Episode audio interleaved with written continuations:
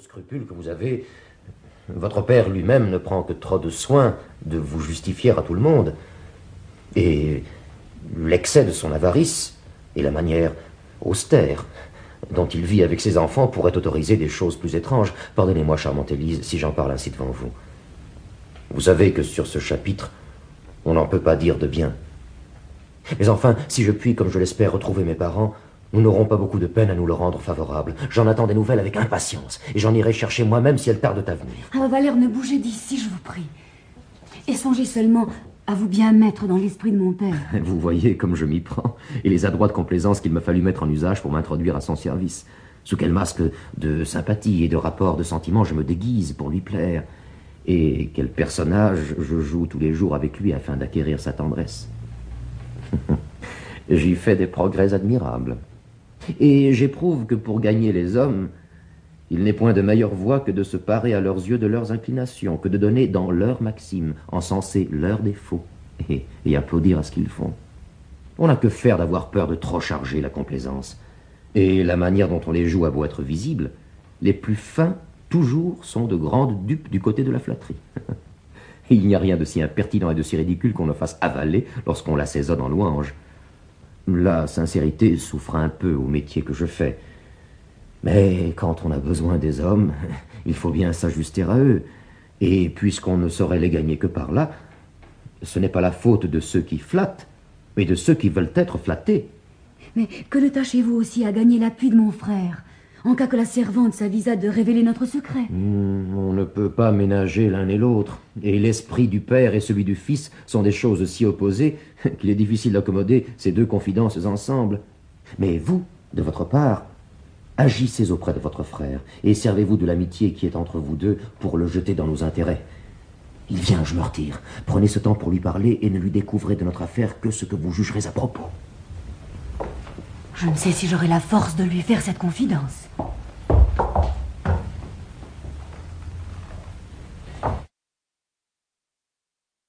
Je suis bien aise de vous trouver seule, ma sœur, et je brûlais de vous parler pour m'ouvrir à vous d'un secret. Me voilà prête à vous ouïr, mon frère. Qu'avez-vous à me dire? Bien des choses, ma sœur, enveloppées dans un mot. J'aime. Vous aimez? Oui, j'aime. Mais avant que d'aller plus loin, je sais que je dépends d'un père et que le nom de fils me soumet à ses volontés, que nous ne devons point engager notre foi sans le consentement de ceux dont nous tenons le jour, que le ciel les a fait les maîtres de nos vœux et qu'il nous est enjoint de n'en disposer que par leur conduite, que n'étant prévenus d'aucune folle ardeur, ils sont en état de se tromper bien moins que nous et de voir beaucoup mieux ce qui nous est propre, qu'il en faut plutôt croire les lumières de leur prudence que l'aveuglement de notre passion et que l'emportement de la jeunesse nous entraîne le plus souvent dans des précipices fâcheux. Je vous dis tout cela, ma sœur, afin que vous ne vous donniez pas la peine de me le dire. Car enfin, mon amour ne veut rien écouter. Et je vous prie de ne me point faire de remontrance. Vous êtes-vous engagé, mon frère, avec celle que vous aimez? Non, mais j'y suis résolu. Et je vous conjure encore une fois de ne me point apporter de raison pour m'en dissuader. Suis-je, mon frère, une si étrange personne?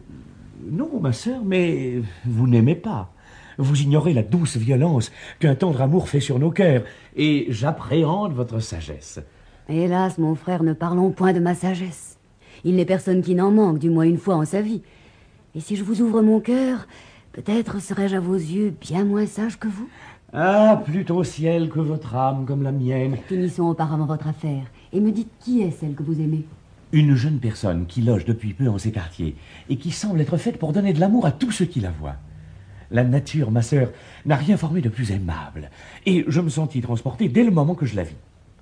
Elle se nomme Marianne et vit sous la conduite d'une bonne femme de mère qui est presque toujours malade et pour qui cette aimable fille a des sentiments d'amitié qui ne sont pas imaginables. Elle la serre, la plaint et la console avec une tendresse qui vous toucherait l'âme. Elle se prend d'un air le plus charmant du monde aux choses qu'elle fait, et l'on voit briller mille grâces en toutes ses actions, une douceur pleine d'attrait, une bonté tout engageante, une honnêteté adorable, une... Ah, ma sœur, je voudrais que vous l'eussiez vue. J'en vois beaucoup, mon frère, dans les choses que vous me dites. Et pour comprendre ce qu'elle est, il me suffit que vous l'aimez. J'ai découvert sous main qu'elles ne sont pas fort accommodées et que leur discrète conduite a de la peine à étendre à tous leurs besoins le bien qu'elles peuvent avoir. Figurez-vous, ma sœur, quelle joie ce peut être que de relever la fortune d'une personne que l'on aime, que de donner adroitement...